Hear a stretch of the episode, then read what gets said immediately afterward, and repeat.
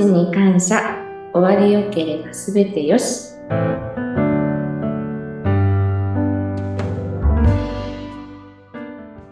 はい、こんにちは。有限会社東美の矢川千恵です。よろしくお願いします。よろしくお願いします。インタビュアーの山口智子です。はい、えこの番組は、東京都足立区にある有限会社東美ラストメイクや湯館の事業をされているこの会社の、今はスタッフの方に毎週登場いただいて、いろいろとお仕事のお話を伺っております。はい、そして今日はですね、矢川千恵さんよろしくお願いします。よろしくお願いします。もう、勤めて22年になるというベテランでいらっしゃいますね。そうですね、あっという間に22年経ってしまいました。はい。ということは、これ、割ともう最初の頃からずっと携わってらっしゃるんですか？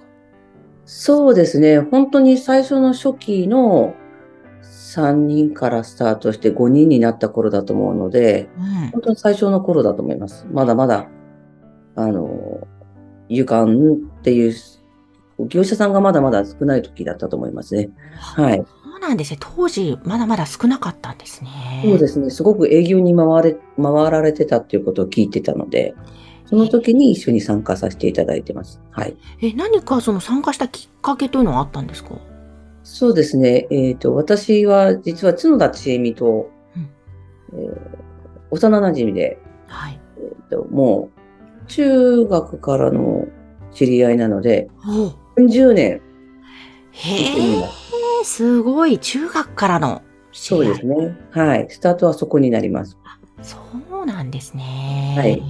えーじゃあ、まあ、ご友人の、まあ、角田さんと一緒にお仕事を始めて、はい。え、で、だんだんと現場もされるようになっていったんですか？そうですね。最初の頃は、まあ、パートで働いてました。なの、で、えー、1日今何時間ということで週に何回というところから、そこからスタートさせていただいて、今に至る。へえ、はい。なんですね。もうあの、矢川さんすごいパワフルだなという私はイメージがあるんですね。初めて、ね、実際リアルでお会いしたこともあるんですけども。はい。元気だなこの方と思うんですが、そのエネルギーの源って矢川さん何なんでしょうか？そうですね。まあ、会社だと思います。お、会社がエネルギーの源。おはいどういうことなんでしょうか？そうですね。うーんと自分よりも若い人たちがやはりたくさん活躍しているので、えーそんな中でやはり入るっていうことは、すごく若い子たちのエネルギーをたくさんいただける。うん会話ももちろん、行動ももちろん。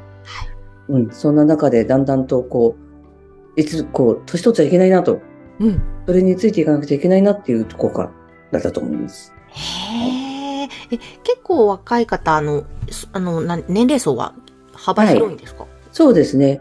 えー、20代の子もいますけど、40代 ?40 代、私からすれば30代、40代若いので、その人たちの、その人たちも多分、普通の30代、40代よりも若いと。おと思います。はい。へえ。あの、まあ、22年お仕事されていた矢川さんから見て、その当備にいるスタッフって、うん。こんなスタッフがいるよっていう紹介するとしたらどんな感じですか？とにかくでみ皆さん明るいので、まあ、この仕事で明るいって言葉は適しているかどうかわからないんですけど、現場に行くとやはりその、なんていうのかな、気持ちを切り替えられる人たちなので、うん、やはりそこの部分では現場に行って緊張して、まあ、帰ってきて、その帰ってきたそのギャップっていうのがすごく、帰ってくるとやはりですね、もう、大学生とか高校生の寮みたいな感じで、みんなワイワイして そうなんでそんな中にいるので、なんか、なんでしょうね。頑張って帰ってきたよっていう、こう、声かけで、私も多分、こう、元気にいられるんだということだと思います。うんそうなんです。なんかすごくじゃあいい関係を築くことができてるんですかね。いろんな世代のスタッフ。うん。厳しい仕事だけども、その分、うんみんなでこう、話し合うことが多くて、一人だけじゃないんだなっていうところ、う。うんんみんなで解決していくっていうか、ううんん、そのためになんか、負けないようにみんな一人一人が頑張っていけてるっていうところですかね。いや、でも本当に今おっしゃったように厳しいお仕事ですね。うんあれだと思うんですけれども、例えば、皆さんどんな悩みがあってどんな風に解決していかれてるんですか？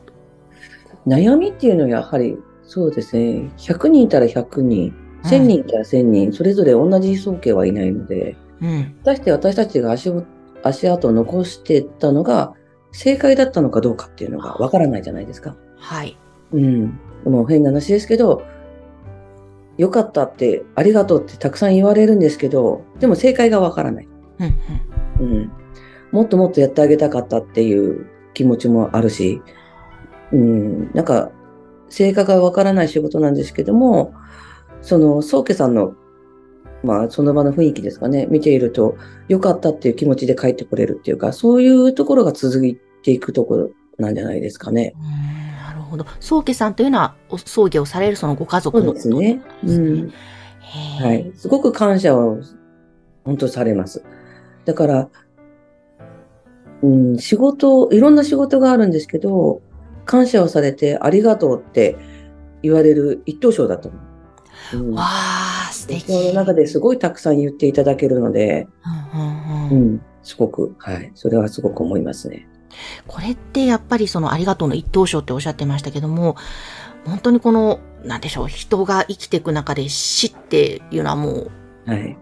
必ずついてくることですよね、そうです最終的に。はいやっぱりそういう場面でのお仕事だからこそ、まあ大変なこともあると思うんですけど、だからこそありがとうがすごく倍増して生まれるんですかね。そうだと思います今までいろんな方お見送りされてきたと思うんですけれども、はい。すごく忘れられない場面とか、いろいろもちろんあると思うんですがうん、挙げるとしたらこんなことがあったなっていうのいかがですか？そうですね。中でも、うんちっちゃい子、子供が亡くなるっていうのはやっぱり印象に。が深いですかね。やっぱし人生生きていく中ではどうしても死が訪れる。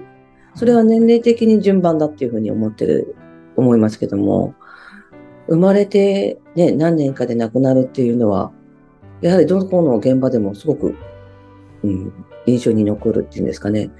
なぜなのかっていうのがすごく残ってしまうので。うん。だからそれも私たちのスタッフたちは多分多くの経験をしているので、うんおじいちゃんおばあちゃん、100歳のおじいちゃんとかおばあちゃん亡くなると、ご宗家さんは、よく頑張ったねって、みんなで喜んでこう送ってあげられるうん。葬儀なんですけど、なんか、そうですね、ちっちゃい子とか子供となんかね、そのな短い、短命の短いね、間で、親御さんは多分何をしてあげられたのかなっていうところですごく考えてる。そんな中に私たちが行くので、うん。うん、どの現場も、このお子さんの現場はちょっと印象に残る、うん、ことが多いですかね。あのお子様にもラストメイクというのはするんですか？うんとね、メイクをするんではなくて、お母さんが抱っこできるようにはい。準備をしてあげる。へえ。私たちが何かを加えるっていうのは、うん、お母さんがやはり亡くなってもその子供を抱っこできるように整えてあげるっていうことだけしか多分できないと思う。うん、はあ、そっか、うん。抱っこできるように整えるんですか、最後までそうですね。触れてあげて、あの、ドライアイスを当てるとすぐ、で、固まってしまいますけど、うん。お母さんが触れた時に、柔らかさが残るようにうんしてあげるのが、うん、私たちの仕事なのかなっていうところですかね。うん、そそうやって柔らかさが残るように整えることができるんですね。そうですね。それは、思いと、やっぱり経験と、うん。そういう部分で、そういう部分だと思います。はい。思いと経験、思いっていうのはどういうことなんですか、その子供を私たちが何をしてそういうふうにこう残してあげられるか、うん、っていうところだと思いますね。あとは、やっぱりその子のために洋服を用意してるとかっていう親御さんが多いので、そのね、あの、サマードレスでもそうですけど、ドレスを着せてあげるっていうこととか、いろんなところで触れる。うん、お母さんたちが触れて、あの、出棺するときってお母さん抱っこして葬儀場に行くんですね。が多いんですよ。棺に収めない。まあ、収める必要はないので、うん。その抱っこを最後まで抱っこしていくっていうところのお手伝いをしなければいけないから、まあ、経験がものを言うのはもちろんなんですけども、はい。それが、まあ、一緒に、親御さんと一緒に、そこで、もう、成功してくるっていうか。うーん。いや、なんか、その、一緒に立ち会うその時間っていうのは、本当に短いかもしれないけども、なんか、自分も家族の一人になったような気持ちなのかななんてちょっと想像しちゃったのそうですが。ですね。うん。はいそうか、えーでも、そういう中で、まあ、今の話とも重なるかもしれませんが、矢川さんが、ああ、やりがい感じるなっていう瞬間っていうのはどういう時ですか？やりがいを感じる。やりがいを感じるっていうと、なんか、どうなんだろうん。う。うん。この仕事が、まあ、誰にでも、亡くなった人が誰にでも、こう、綺麗にしてあげられるっていうところまで、たどり着くまでの準備段階っていうか、うん。なんでしょうね。うん、なんかお金でこう、どうしてもお金でメイクはしなければ、施工はね、どうしてもしてしまうんですけども、なんか、そこじゃなくて、なんて言ったらいいんですよね。亡くなった人が全ての人たちが綺麗になればいいなっていうところなので、うん。なんかなんかお金だけではなくって、亡くなると綺麗にできるために、今、なんかこう、準備をしている？うん。うん。っていうところですかね。うん。だからそこに対してやりがいって言ったら、やりがいなのかな？なんか、すべての人がこういう仕事があるよってことを知ってもらいたい。そうなんですよね。なんか、見て初めて、あ、こういう仕事ってあるんだっていうところがどんどんどんどん繋がっていくと、自然になくなると、綺麗に送ってあげられるうん。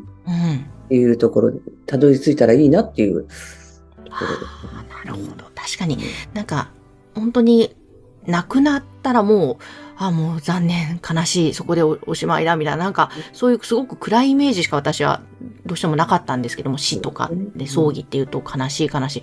でも、その角田千恵美さんともお話ししたり、染谷さんともお話しする中で、あ、そうじゃないんだな、と、うん。本当に、まあ、綺麗にお見送りするというか、こう、よく頑張ったね、みたいな、その家族の気持ちだったりとか、あ、なんだろうな、なんか、そう、今までのイメージ違うんだなって思ったんですよね、その、その死に対することとか葬儀に対すること。私もそうでした。